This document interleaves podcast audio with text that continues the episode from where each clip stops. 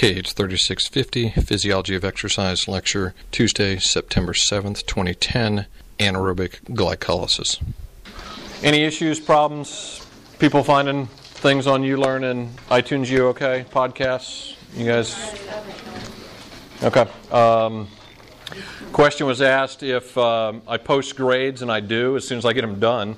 Um, the quiz grades I do put them in a spreadsheet and I upload them to ULearn. So there's a little section on ULearn where you can click on My Grades, and usually within you know a few days after whatever the the um, assignment is, I'll have the grades up there. So in the next day or two, you can check, and the the uh, quiz grade should be up there. But we do that as we go along through the semester, so you can keep track.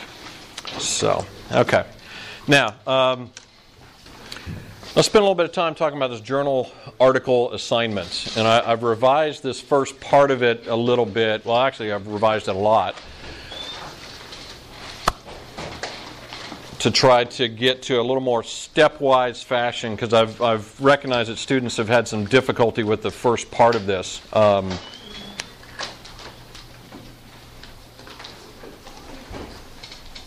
come on. Um, okay.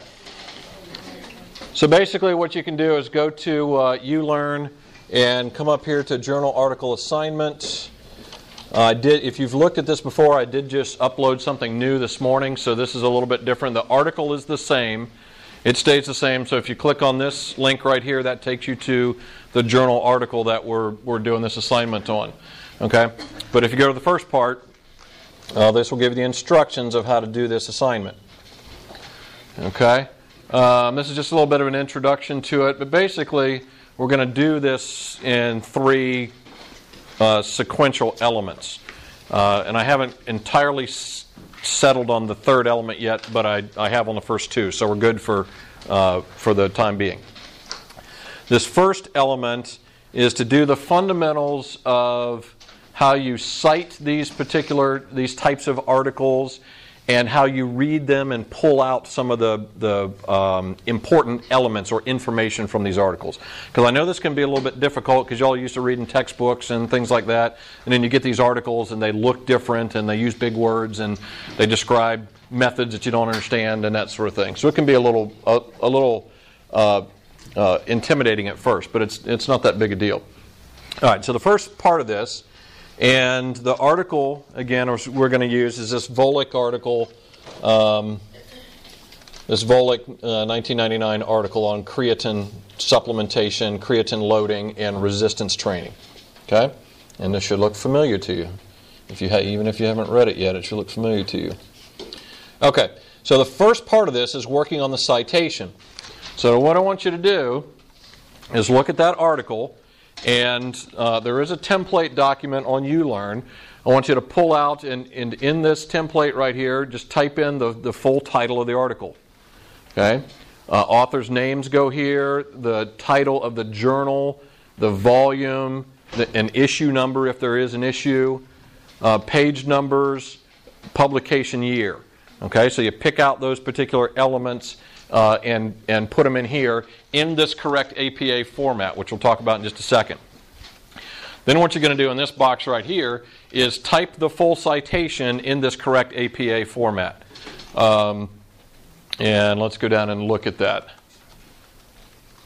Okay, I've given you an example article and an example of the citation style itself. So if you pretty much just copy this type of style, you'll, you'll get this right uh, even without reading all of this stuff down here below.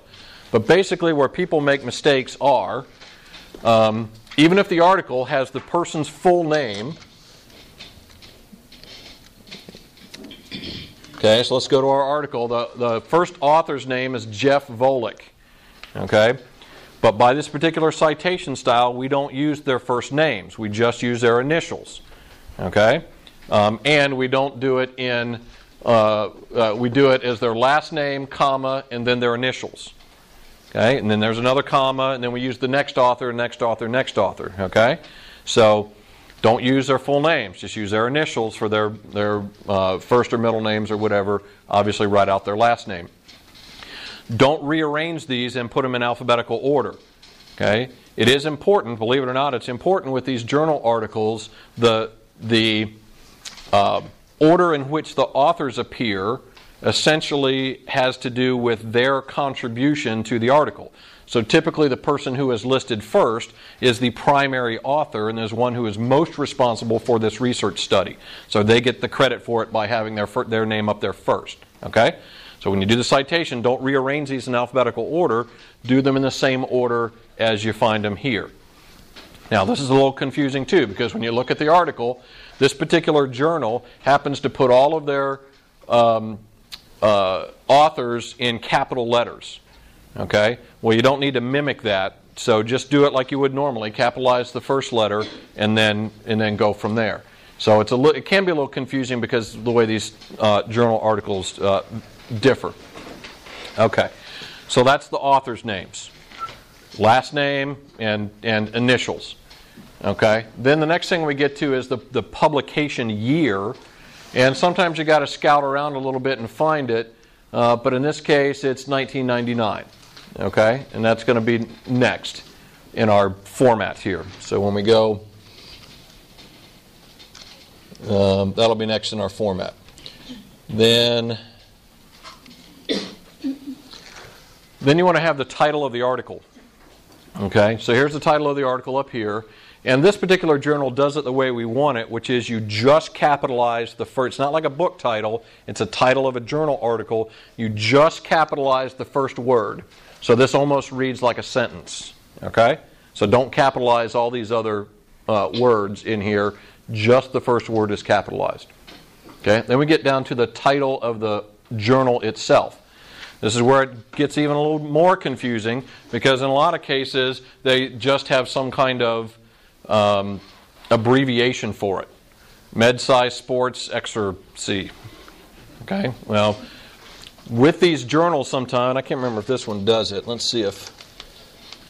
Uh, sometimes you is it at the bottom. Sometimes you got to scout around a little bit, but you can find here's medicine and science in sports and exercise.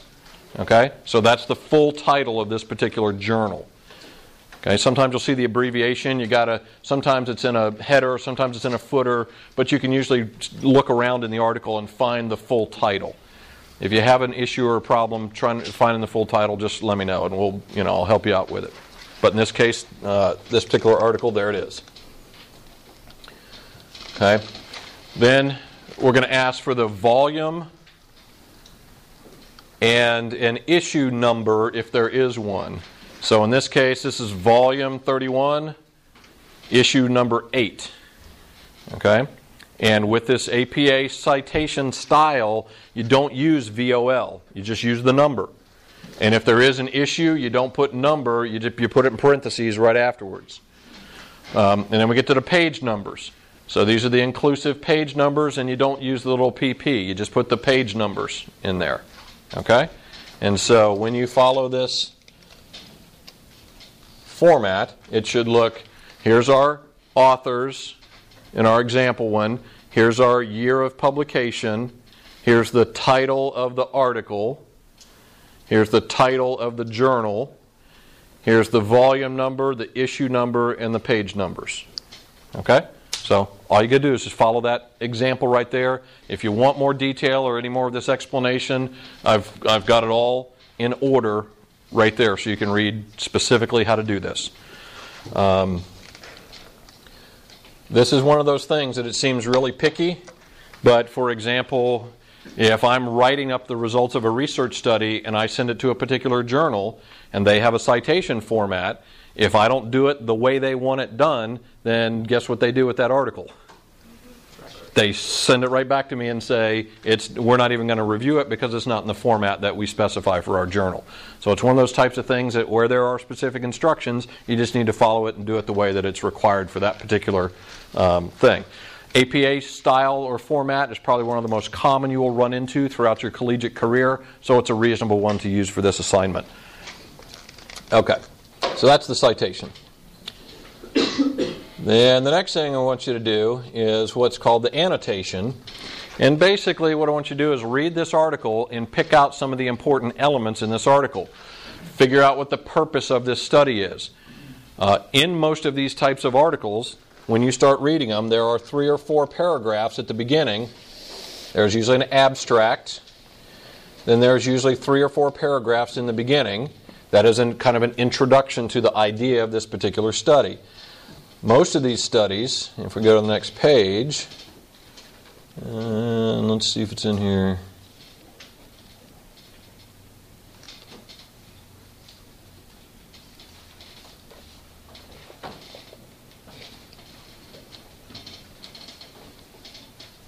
Okay, well, they did theirs as kind of a hypothesis statement. Uh, a lot of times, these research studies will just say the purpose of this study is. Is it further down? Down here? Yeah, the purpose. Okay. So they actually do tell you the purpose of this study was to blah, blah, blah.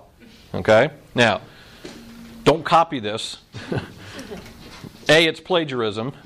B, I know what they know what the purpose of the study is because it got reviewed and got published in a journal. And what I want you to do is explain this so that I know that you understand what the purpose of the study was. Okay?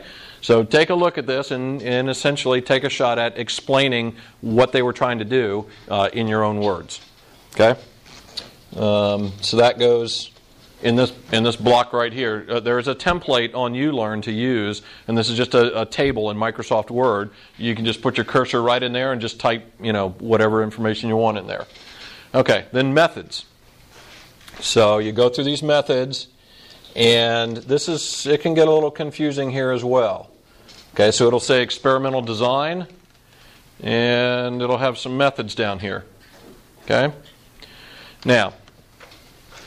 Um, let me back up. Keep in mind as you read through these methods what the purpose of the study is, and one of the best, most succinct ideas of the purpose of the study is the title.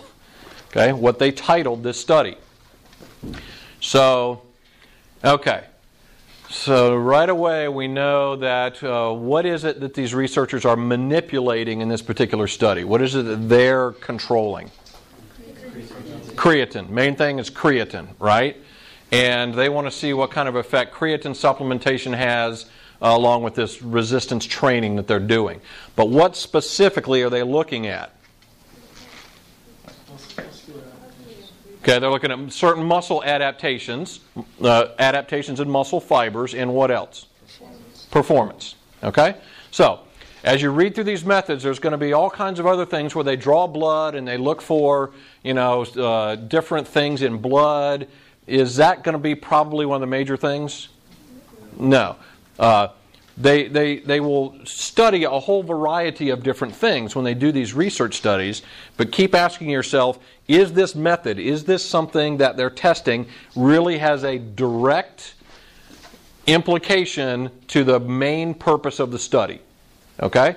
You can get lost in all of these methods, but keep asking yourself is this the thing that is most directly applicable to the overall purpose of the study? Okay? And what I want you to do is pick out the, the, these uh, main methodological you know, issues. We've talked about uh, a couple of times about study design and, and um, some important things about the methods of what these researchers did. Okay? Then you want to do the same thing with results. Go and look through their results and pick out what you think are the predominant, the main results. Again, asking yourself the question do these speak directly to the main purpose of this research study? Uh, and then the final thing is conclusions. What did these researchers conclude based on what they did and what they found? What were their, you know, what's the take-home message? What's, you know, what did they find as a result of this uh, uh, research, and what did they think it meant? Um, the two places that people tend to have difficulty in not really explaining things in their own words are the purpose and also the conclusions. There's a tendency to rely on what the authors uh, said. Uh, and again, I, w- I, want, I want you to explain it. Uh, but so basically, we're going to do each of these things in isolation. We're going to do the citation and focus on each of these four areas purpose, methods, results, and conclusions. Okay? And try to pick out those important elements from the, the study. Now, when you do that, you'll turn it in. Uh, we'll take a look through it, make some comments and everything, and, and try to give you some direction. We'll give it back. You get to revise that and turn it in again. You know, we'll grade it again. Um, and, and if you need to do that further, we'll do it again. Um, but then what that's going to lead us to is a more comprehensive uh, written summary for assignment number two. Okay? So this is kind of these are the building blocks and getting started. By having questions, What if you tried to write it as a summary? Should we go back and break it up into this? Um, yeah, just just cut and paste your sentences into the into the correct areas. Okay? Just um, because I'm giving this a try. You, you're all the guinea pigs with this with this uh, version, because we just really have had trouble with people trying to take the article and just write a summary the very first time. So what we're going to try to do is is break this down into a, a little more basic approach and do these individual elements first, and then try to pull it all together in a, a more uh, fluid summary. Will you sign this in via e-line? Uh, no, I'd actually prefer you just to print it and turn it in. Okay? Um, and I think, did we say Thursday or Friday? I can't remember. Thursday. Thursday? Yeah, just uh, print it and turn it in uh, so that we have something that we can write on uh, to give you some response to it and, and give it back. Okay? All right, everybody, any other questions? All right, good. So we- we'll just answer on this, in this table. Yes, Okay. there is a, um, if you go, let's see. There is, if you go to ULearn, right down here, journal article assignment number one template, and you open it up.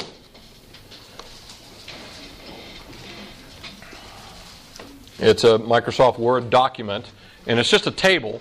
Um, so,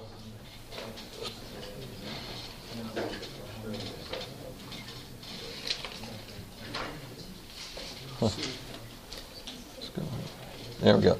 It's just a table, so you can just stick your cursor right in there, and you can, you know, and it'll it'll expand as you as you type in there. Okay. So I would just use a template, easiest thing to do, and and uh, then just save your document and then print it and bring me a copy.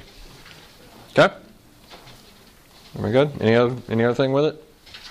That's all, we don't have to write anything else other than just For for now, that's this is what we want. first time. First time around. Yeah, I mean, this will be, purpose will be a sentence or two. Methods will probably be, you know, a short paragraph, three, four, five sentences. You know, and same thing with each of those, each of the other um, elements here. But yes, that's all you need to do for right now, for this first part of this assignment. Okay? That's it. All right, good.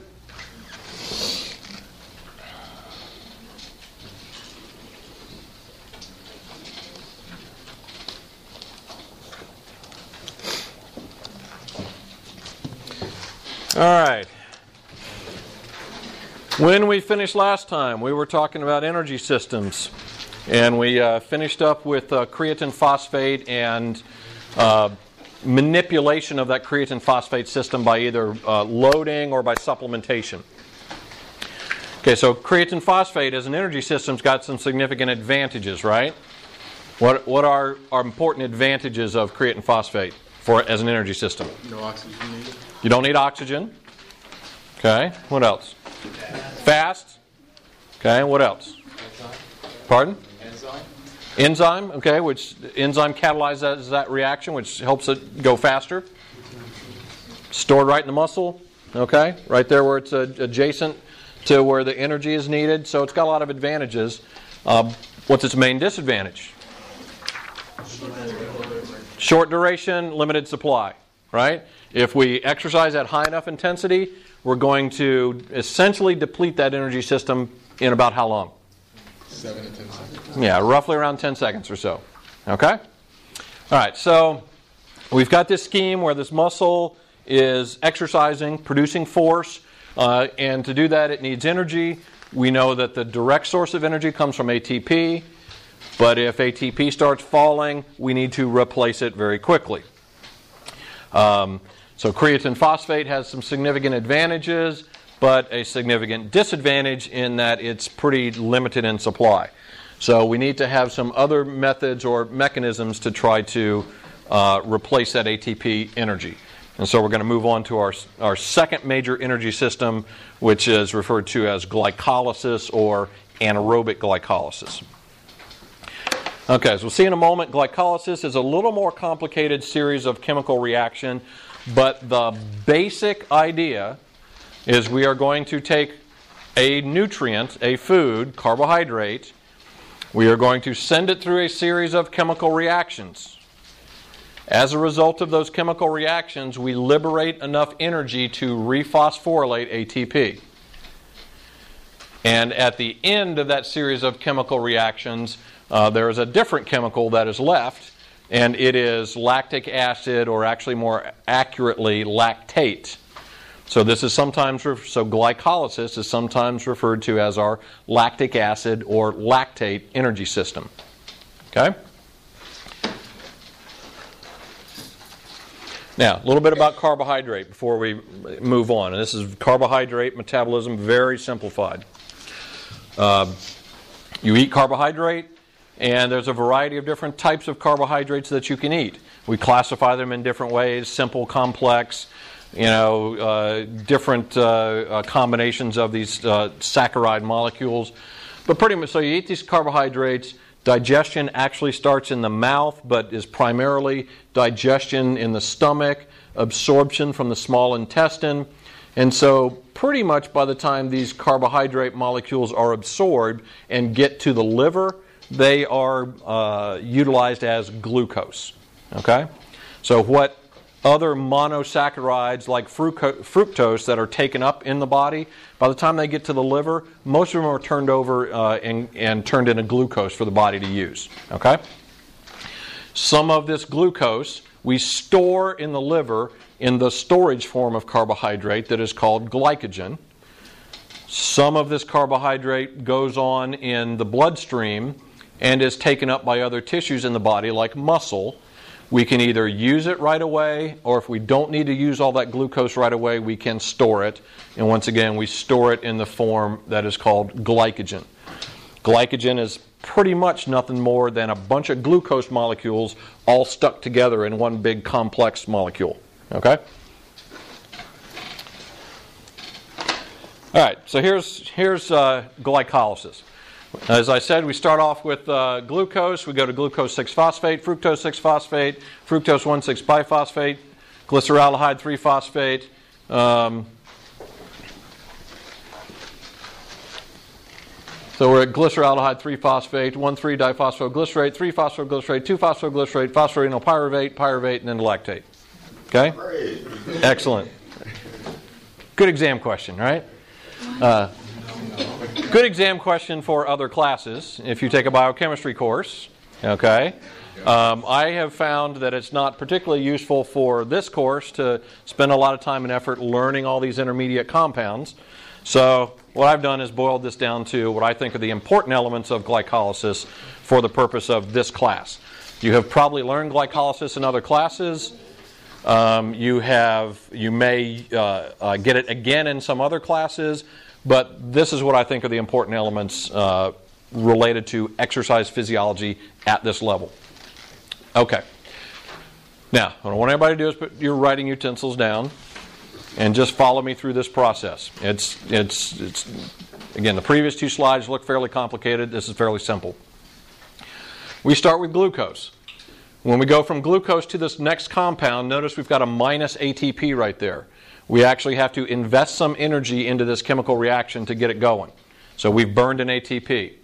When we get down to this third step right here, there's another minus ATP. We've had to burn another ATP to keep this reaction going. Then we get down here and we go, each one of these arrows is a chemical reaction. Okay? We get down here and this chemical reaction liberates enough energy to produce two ATPs and we get down here, and this chemical reaction produces enough energy, uh, releases enough energy to produce two more ATPs. Uh, I, I, will ask you to learn this one intermediate compound, pyruvate, and then we get down to pyruvate, and pyruvate goes to lactate. Okay? So we have burned two ATPs, we have made four, so what is our net ATP production? Two. Two. Okay?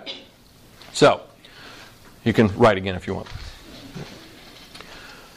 If you start with glucose and you count all of these arrows and look at all of this chemical reaction, it is 18 chemical steps. In order to fully metabolize glucose to lactate, it is 18 chemical steps. So, right off the bat, tell me something about how quickly we can produce ATP by glycolysis compared to creatine phosphate. It is going to be slower. Okay? It is still pretty fast because every one of these chemical reactions is catalyzed by an enzyme. Okay? So the chemical reactions will go fairly quickly. It is still fairly fast, particularly compared to our aerobic energy system, but it is going to be a good bit slower than creatine phosphate. Um, if we start with one glucose, we burn two, but we make four, so we get a net production of two ATPs. Uh, with creatine phosphate, one molecule, we got how many molecules of ATP? One. We start here with one molecule of glucose, but we get two ATPs. So the ATP yield is a little higher. Well, it's 100% higher. Okay? So it's a little slower, but it's a little higher yield of ATP. Okay? Um, now, notice over here, here's glycogen. And remember, I said this is the storage form of carbohydrate. If you actually start from glycogen, this series of chemical reactions, you come in underneath burning this first ATP, and so you actually burn one and you make four. So if you start with glycogen in the muscle with glycolysis, what's your net ATP production? It's three. So that's even more energy efficient. So if you were a smart muscle cell and you were being asked to exercise, would you rather take your source of carbohydrate from glucose that's coming into the muscle from the bloodstream or from glycogen that's already stored there? Glycogen that's already stored there. And in fact, that's what muscles will do. When you exercise, they will preferentially start using the glycogen that's already stored in the muscle over the carbohydrate, the glucose that's in the blood that you're, you know, that you could be taking out of the bloodstream. Okay? Uh, that also helps because if you started exercising and you immediately started sucking blood or sucking uh, glucose out of the bloodstream to use it for exercise, what happens to your blood glucose?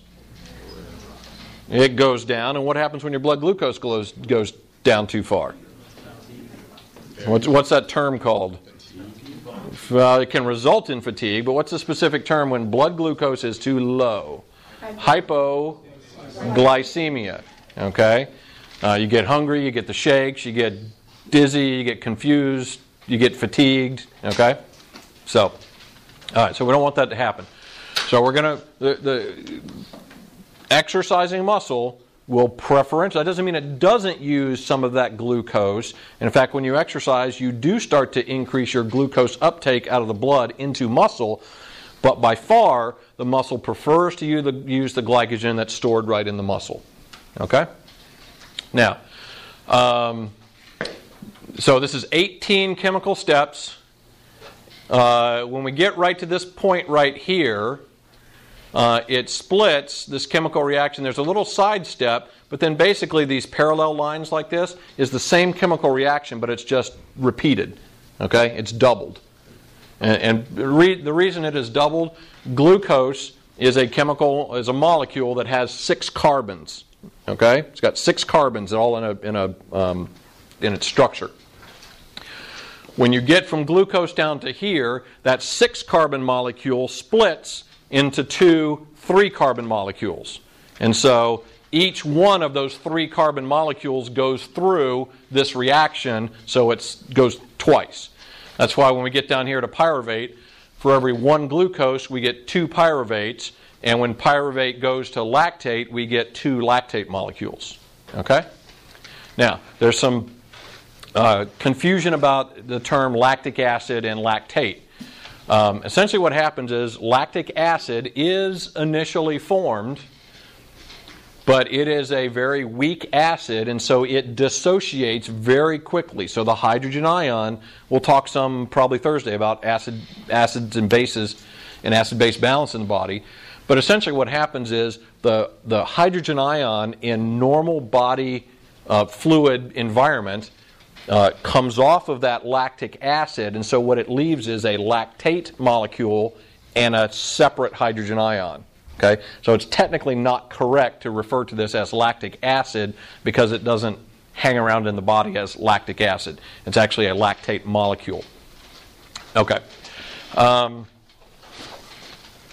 now, every one of these chemical reactions is catalyzed by an enzyme.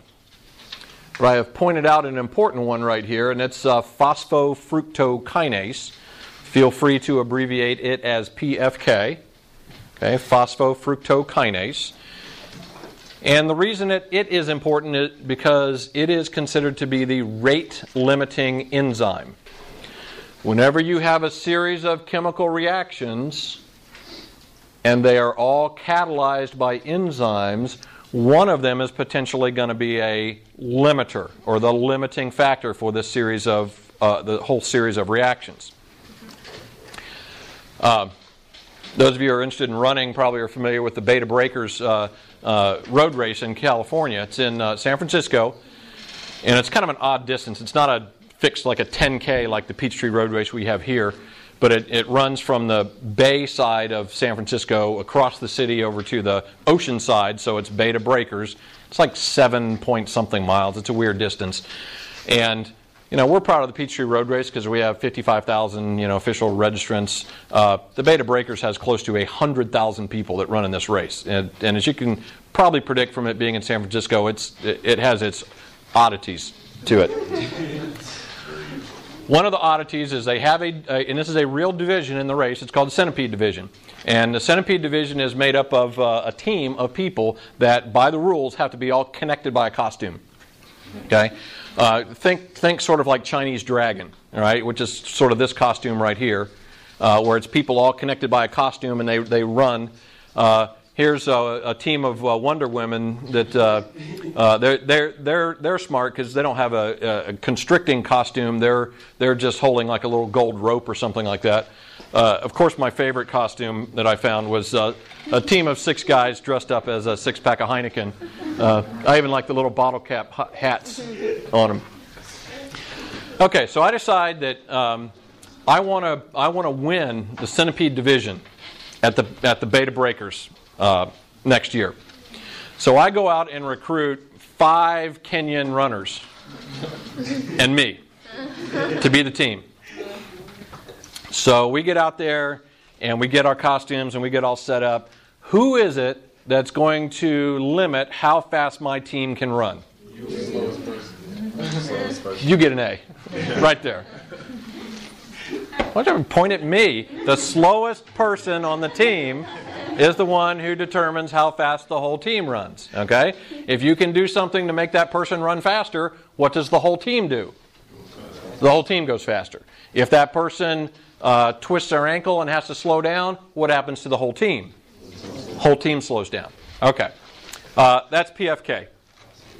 All right, for our series of chemical reactions, that is PFK. If you can do something to increase the activity of the enzyme PFK, what will happen with the speed of this entire set of chemical reactions?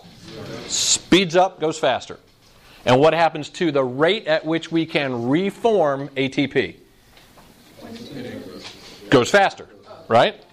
So if this whole chemical reaction runs faster, what happens to the rate at which we can reproduce ATP? Faster. Okay? If something happens to impede the activity of this enzyme, what happens to the rate of this whole series of chemical reactions, and therefore our rate of ATP production? Slows down. Okay?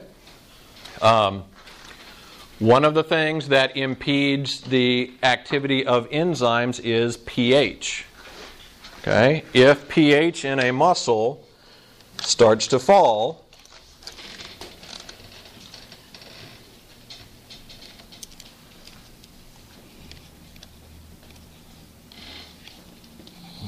Okay? If pH in the muscle starts to fall, then that acidity adversely impacts the activity of this enzyme and will slow things down. Now, I talked about this concept of lactic acid, and there's a, there's a fair amount of controversy about it right now about where the actual hydrogen ion comes from, but there is no controversy about the fact that when you exercise at an intensity where you are primarily using glycolysis, that pH in the muscle cell goes down. Okay? We've got some buffers that we'll talk about that you can kind of uh, try to uh, uh, slow down this fall in pH, but eventually, after about a minute or two, pH in the muscle gets down to the point where uh, it negatively impacts PFK activity and this energy system starts to slow down. And if this energy system starts to slow down, we don't produce ATP as rapidly. So, what happens to ATP concentration in a muscle cell if you're asking it to exercise at a high rate? If you're not replacing the ATP quickly enough, but you're still exercising at a high rate, what happens to ATP concentration? It goes down. When it gets down to about what level? 70%, it refuses to go any lower, and the muscle does what? Fatigues. Okay? So, that's sort of the scenario with using this energy system at a high rate, and this will occur generally around a minute or two, depending on the individual. So, we talk about the duration of this energy system when we use it at its maximal rate being around one to two minutes. So, we got creatine phosphate that's around 10 seconds. We've got this energy system that's around one to two minutes. Okay?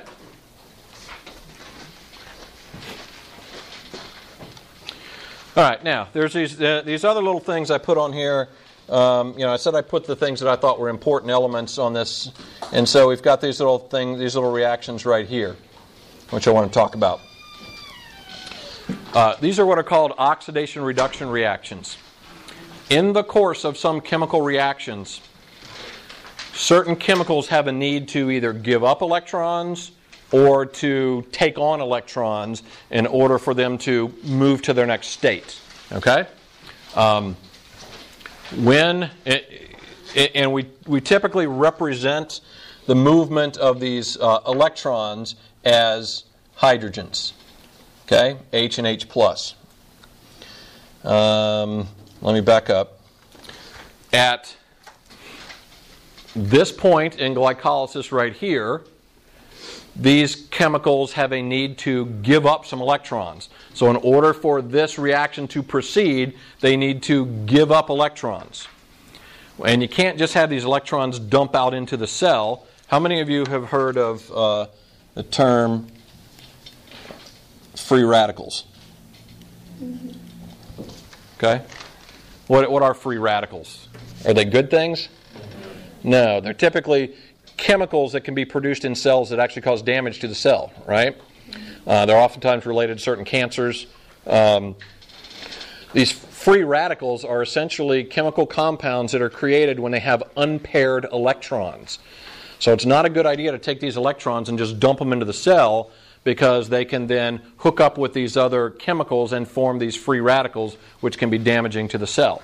So we need to have something to pick up these electrons and Actually, that one's giving them away, so let's go back here. So in this case, this compound has to give up some electrons, so we've got this compound here to pick them up. And then down here, when we get to pyruvate, in order for pyruvate to go to lactate, it needs electrons. And so we've got this NAD that's got the electrons on it that it can get them back. Okay?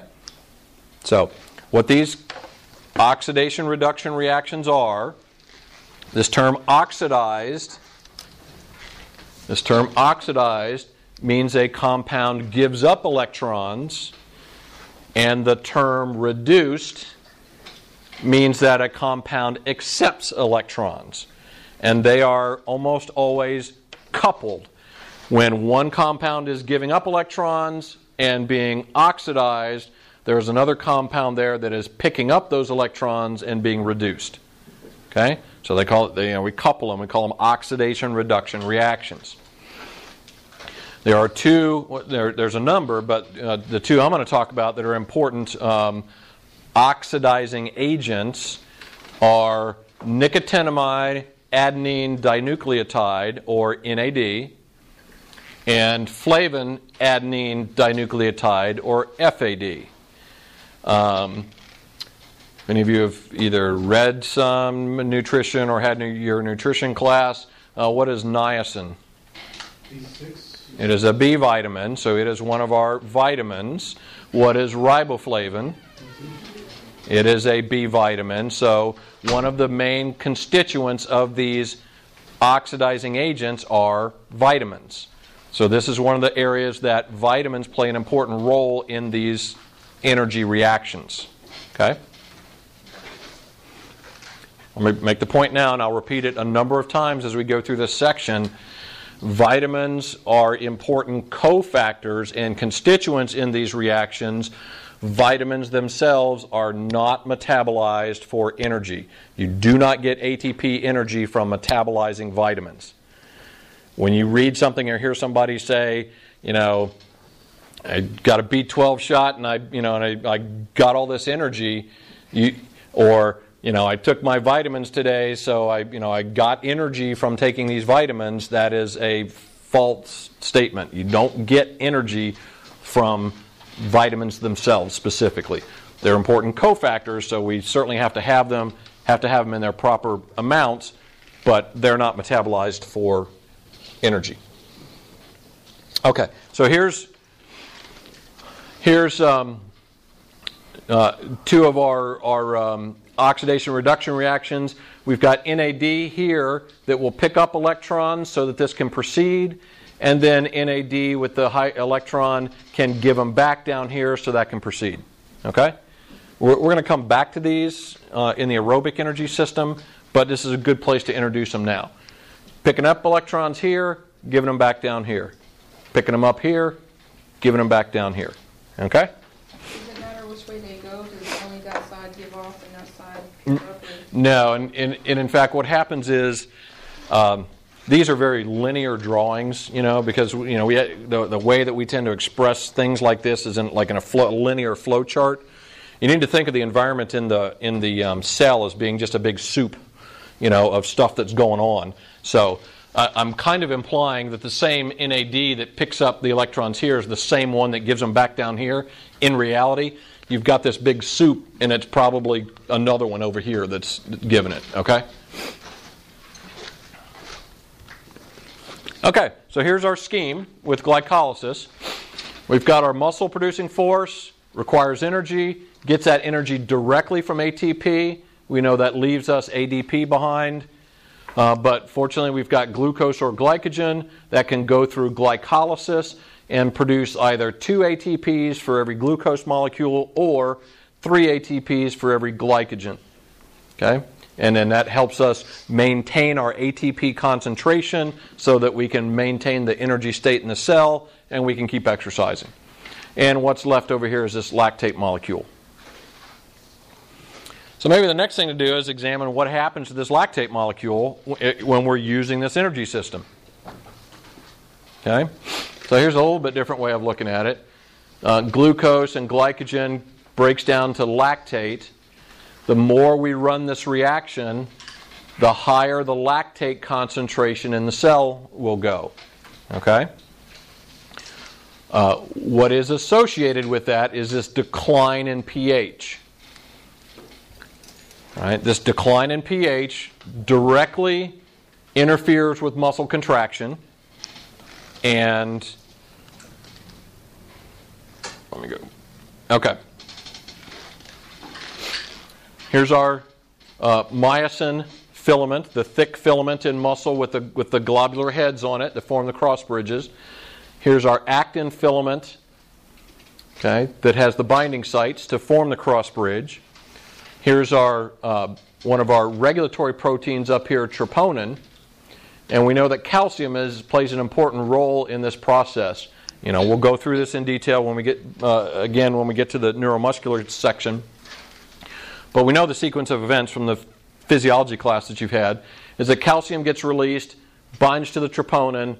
Troponin pulls this other regulatory protein away from the binding site, um, and we form a cross bridge. Well, what happens is if it gets too acidic in the muscle, it interferes with calcium binding to troponin. Okay? So if calcium doesn't bind well to troponin, then we don't open up these binding sites very well, and we don't form cross bridges very well. Okay?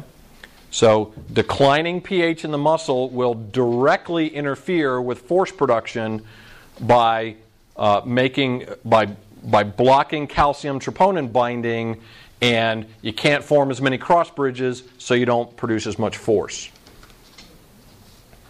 All right. We've also talked about pH or acidity having an adverse effect on um, uh, enzymes. Uh, we talked about PFK, but there are other important enzymes like myosin ATPase and creatine kinase. Um, because if you're exercising at high intensity, you need to split ATP, and you're also probably using creatine uh, phosphate to some degree. And so it interferes with those. So declining pH can interfere with our energy systems and interfere with our ability to reproduce uh, ATP. And so essentially what happens is, is this is associated with fatigue, often referred to as metabolic acidosis. Okay? We exercise at an intensity that's high enough that the muscle literally becomes acidic and it leads to fatigue. Okay?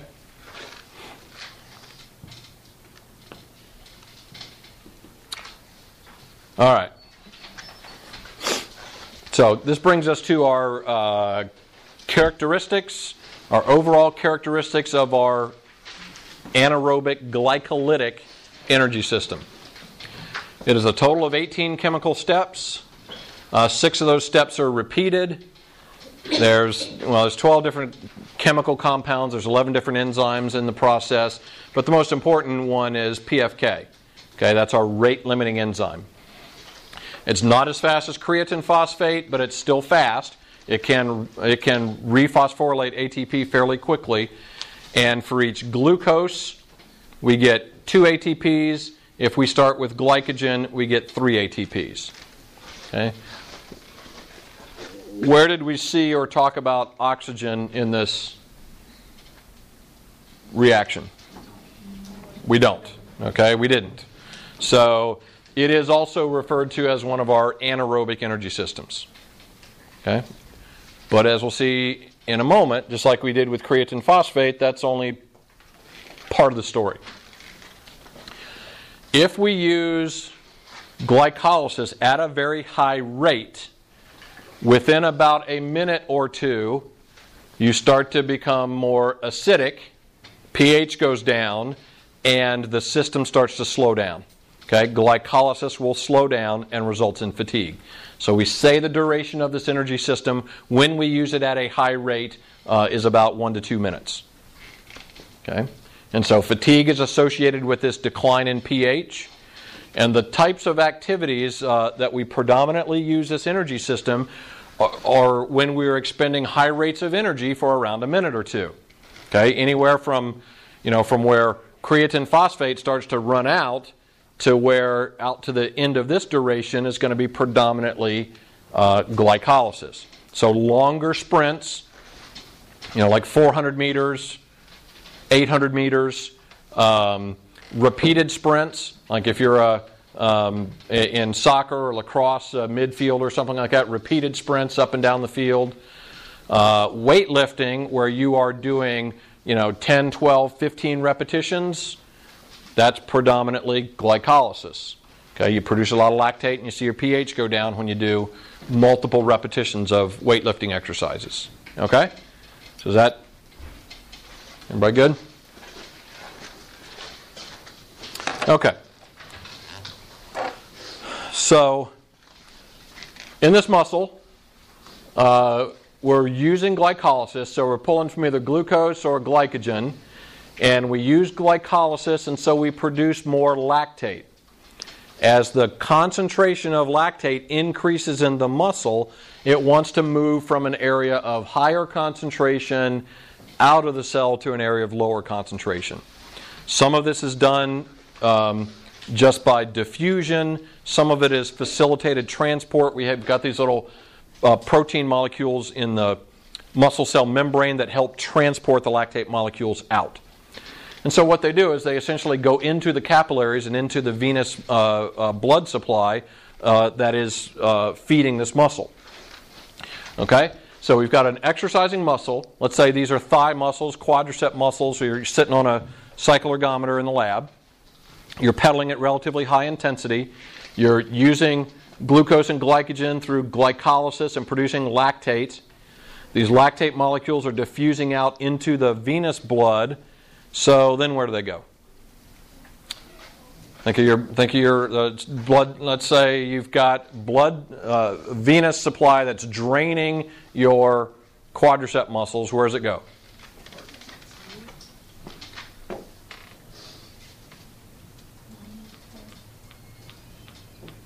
To the right atrium. Okay, so if it's coming from legs, it's probably going to come for the inferior vena cava, right? And go to the right atrium. From right atrium, it goes right ventricle. From right ventricle, it goes out to pulmonary arteries to the pulmonary system, comes back to the heart via the pulmonary veins to the left atrium, left atrium to the left ventricle, left ventricle out through the aorta, and then where? Everywhere, right? Systemic circulation. Okay? So, these lactate molecules that are pre- being produced in leg muscles and quadricep muscles uh, very shortly are, are uh, transported out into the blood and then are circulated throughout the entire body. Okay? All right, so uh, these lactate molecules are transported through the uh, systemic arterial system all throughout the body. And so, what happens to these lactate molecules? Well, as it turns out, there are tissues in the body that are very adept at taking these lactate molecules out and using them for energy. Okay? We have heard all kinds of stories about lactic acid or lactate being uh, a bad thing, right? Lactic acid causes what? Not true. Okay? And we'll talk about that specifically, but that's what everybody thinks. Lactic acid causes muscle soreness. Lactic acid does what else? Causes fatigue. Okay? Lactic acid is a what kind of product? Waste product. Okay? All of those things are false. Okay? Lactate is actually a very important source of energy for lots of tissues in the body, particularly tissues that are highly aerobic. Okay? Heart, liver, kidneys are examples of tissues in the body that are very adept at taking these lactate molecules out of the bloodstream and using them to produce ATP. Very important energy source. Okay, well, how does it do that? If you notice, when we get down here to lactate, pyruvate to lactate, that is actually a two way reaction. Pyruvate can go to lactate, but lactate can also go to pyruvate given the right conditions. What are the right conditions? When you have a tissue that is very highly aerobic.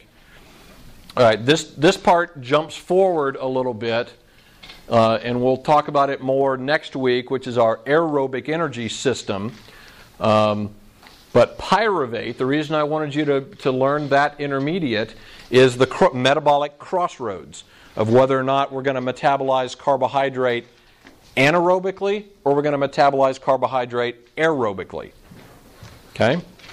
And one of the things that we can do is we can take lactate, we can push it backwards to pyruvate, then we can take pyruvate into the mitochondria and metabolize it aerobically. Okay? So, as an example, the liver is really good. If you're if you've exercised at high intensity and you've produced lots of lactate, this lactate floats around your bloodstream. Tissues like the liver can take the lactate out of the bloodstream, push it backwards to pyruvate, and metabolize it aerobically, which means we're going to put it through those chemical reactions and actually use it to produce ATP. Okay? So lactate's not a bad thing, it's actually a good thing. It's an important energy source. All right, some other, uh, and, and so certain types of muscle cells can also do this. Okay, we, we, we tend to think of uh, two distinct, they're not necessarily distinct, and we'll talk about it a little bit down the road. But we tend to think about distinct types of muscle cells either being fast twitch or slow twitch. Fast twitch would produce lots of force quickly, and so what energy systems are they likely to use? Anaerobic. Slow twitch produce less force, longer periods of time. They're more endurance oriented, so they tend to be more aerobic, right? So as it turns out, uh, slow twitch muscle fibers are extremely good at taking up lactate and using them for energy. Okay? If you're sitting on a bike riding, your leg muscles are producing lactate. You can circulate some of that lactate around your body, and muscles in your upper body, as an example, can take that lactate out and use it for energy. Okay? So, lactate is not a bad thing, it's an important energy source. Again, we'll talk about this in much more detail when we get to that section, but human muscles are made up of a mixture of fast and slow twitch fibers. Okay, they're not all one type or the other, they're very much a mixture of fast and slow. So within a given muscle, like your vastus lateralis, if you're sitting on an exercise bike riding, producing lactate, within that muscle you've got some fast twitch fibers that are producing force and using glycolysis and producing lactate. Right next to them, you've got some slow twitch fibers that are much more aerobic, and they can actually take lactate that's being produced in that muscle and turn it over and use it aerobically to produce more ATP. Okay? So that happens within a muscle cell. But we can also ship this lactate around the body for other tissues to use. So it's not a waste product, it's an important energy source. Other fun things we can do with lactate. Okay? This, uh, this whole series of chemical reactions of glycolysis is breaking glucose down and using it to produce ATP energy.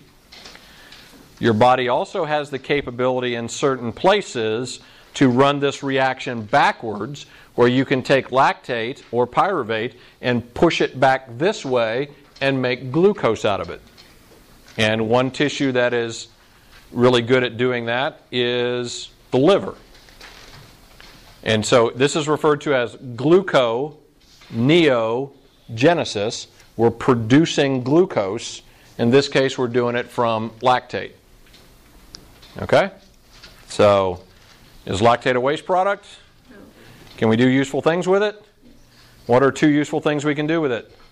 ATP. Produce ATP and produce glucose. Okay?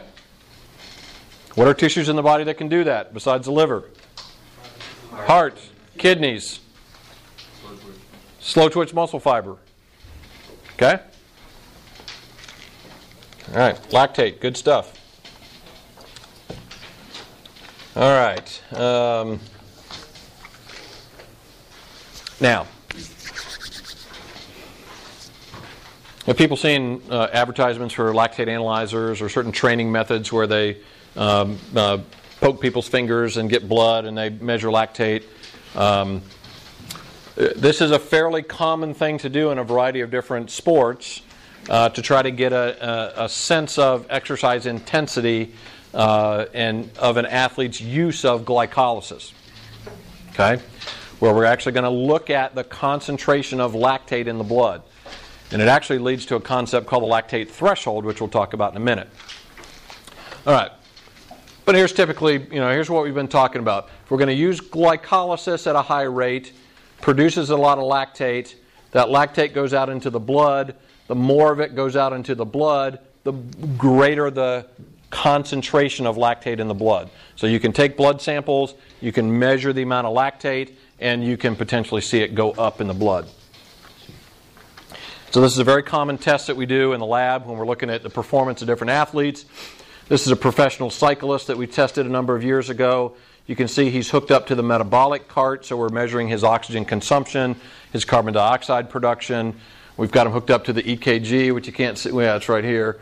So we're looking at his heart rate and heart rhythm.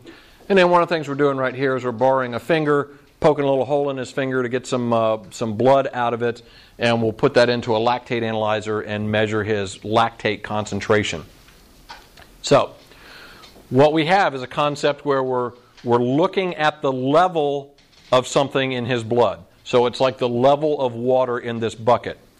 So the more you pour into the bucket, the higher the level of the water in the bucket. Okay? So you would think the more you use glycolysis, the more you're dumping lactate into the blood, the higher the blood lactate concentration.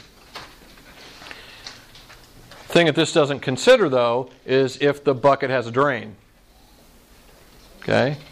So if we are if we open this up and we're draining water out of the bucket at the same rate that we're pouring water into the bucket, what happens to the level of water in the bucket? Stays the same. Okay. All right, so what's adding lactate to the bucket? Over here we've got exercising muscle that's using glycolysis that is producing lactate and that's dumping lactate into the blood. But what's the lactate drain? What's taking lactate out of the blood? We've got heart, liver, kidneys, other slow twitch muscle fibers that are taking lactate out. So if we're exercising at a rate that we're dumping lactate into the blood, but these tissues are able to pull lactate out and use it at the same rate that we're dumping it in, what happens to the level in the, bu- in the bucket? Stays the same. Okay, so here's here's uh, a profile of an athlete that we tested, where we the down here is his oxygen consumption.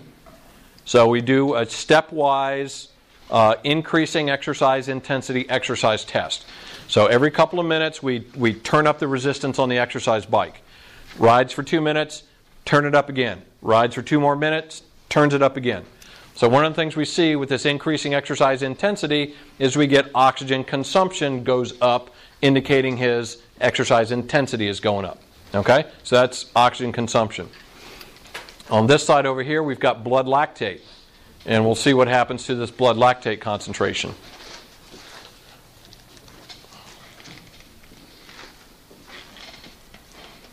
Okay? So this is the beginning part of the exercise test.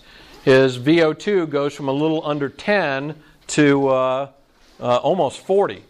So is he increasing his exercise intensity? But what ha- what's happening to his lactate concentration in the blood? Staying pretty much the same, right? I mean, it's, you know, you get a little bit of variation, but has that gone up very much? No. And so then we keep going with the exercise test, keep getting harder and harder and harder, and eventually this is what we see. So lactate concentration does start to climb, and the higher in intensity you go, it shoots up pretty dramatically. Okay? Now, and in fact, we refer to the point, the last point before you start to get this sustained increase as this lactate threshold. Now, how many of you have heard the term anaerobic threshold? Some of you? A few of you? Okay. Um,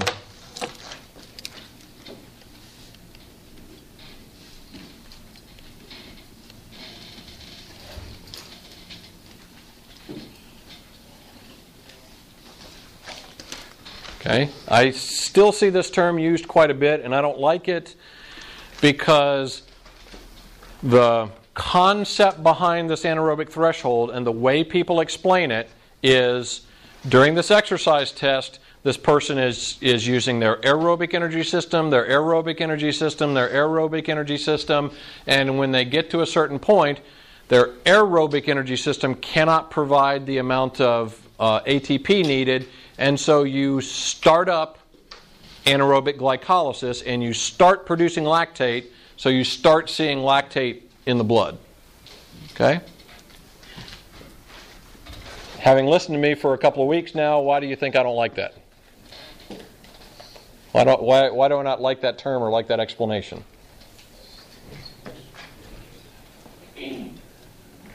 Well, an obvious answer could be you haven't been listening to me for two weeks, I suppose. Why do, why do I not like that? You get to a certain point where we start using anaerobic glycolysis. It's not the primary system that's been used the whole time. Okay. Does that mean it's not used at all? No. His, his answer was it's not that glycolysis is not the primary energy system. Does that mean it's not being used at all? No, it doesn't. I don't like this because the, the implication is you're just using the aerobic energy system, and all of a sudden at this point you decide to switch on glycolysis, which is not the case. Okay? But people say, well, you can't be using glycolysis because you're not producing lactate. Well, in fact, the muscles are producing lactate during all of this early part of exercise, but what is the body doing? Your muscles are producing it and dumping it into the blood, but what are you also doing? You're taking it out at the same rate. Okay? Now, there is some important physiological phenomenon that we get to this point, and the body is producing and dumping lactate into the blood faster now than those other tissues can take it out and use it. So we start to see lactate accumulate in greater amounts in the blood. And there is some important physiological uh, uh, aspect to this particular uh, point in time or exercise intensity. It is a point where we're now producing lactate and dumping it into the blood faster than we can take it out and metabolize it. And so when we measure this related to, we're specifically measuring lactate, I refer to it as the lactate threshold, and I really don't like this term anaerobic threshold because there's nothing magically that we've gone from aerobic to anaerobic at that particular point. Okay? Does that make sense? All right. Um, you know, so this point is very much related to endurance exercise performance. Okay, very much related to endurance exercise performance. Um, it the analogy I like to to draw, and this is probably a good one considering the, the, the events around Atlanta this past weekend. Um, race cars. Race car has a uh, has a tachometer. And tachometer on your car has a an uh, uh, automobile engine has a red line associated with it. Why does it have a red line associated with it? Anybody know anything about engines? Uh, What it- in this case, it's not it's not the the the temperature. It's what does the tachometer measure with your car? RPMs. Okay. Um, what's the danger in running the car with the RPMs up above this red line? blows the engine up. Okay, so that's what these race car drivers do. Is they'll they'll the, you know the idea is that you drive as close to the point at which you can get the maximum performance out of this engine without it blowing up. Technically, I suppose the best scenario would be it blowing up right as the front wheels cross the finish line. Okay.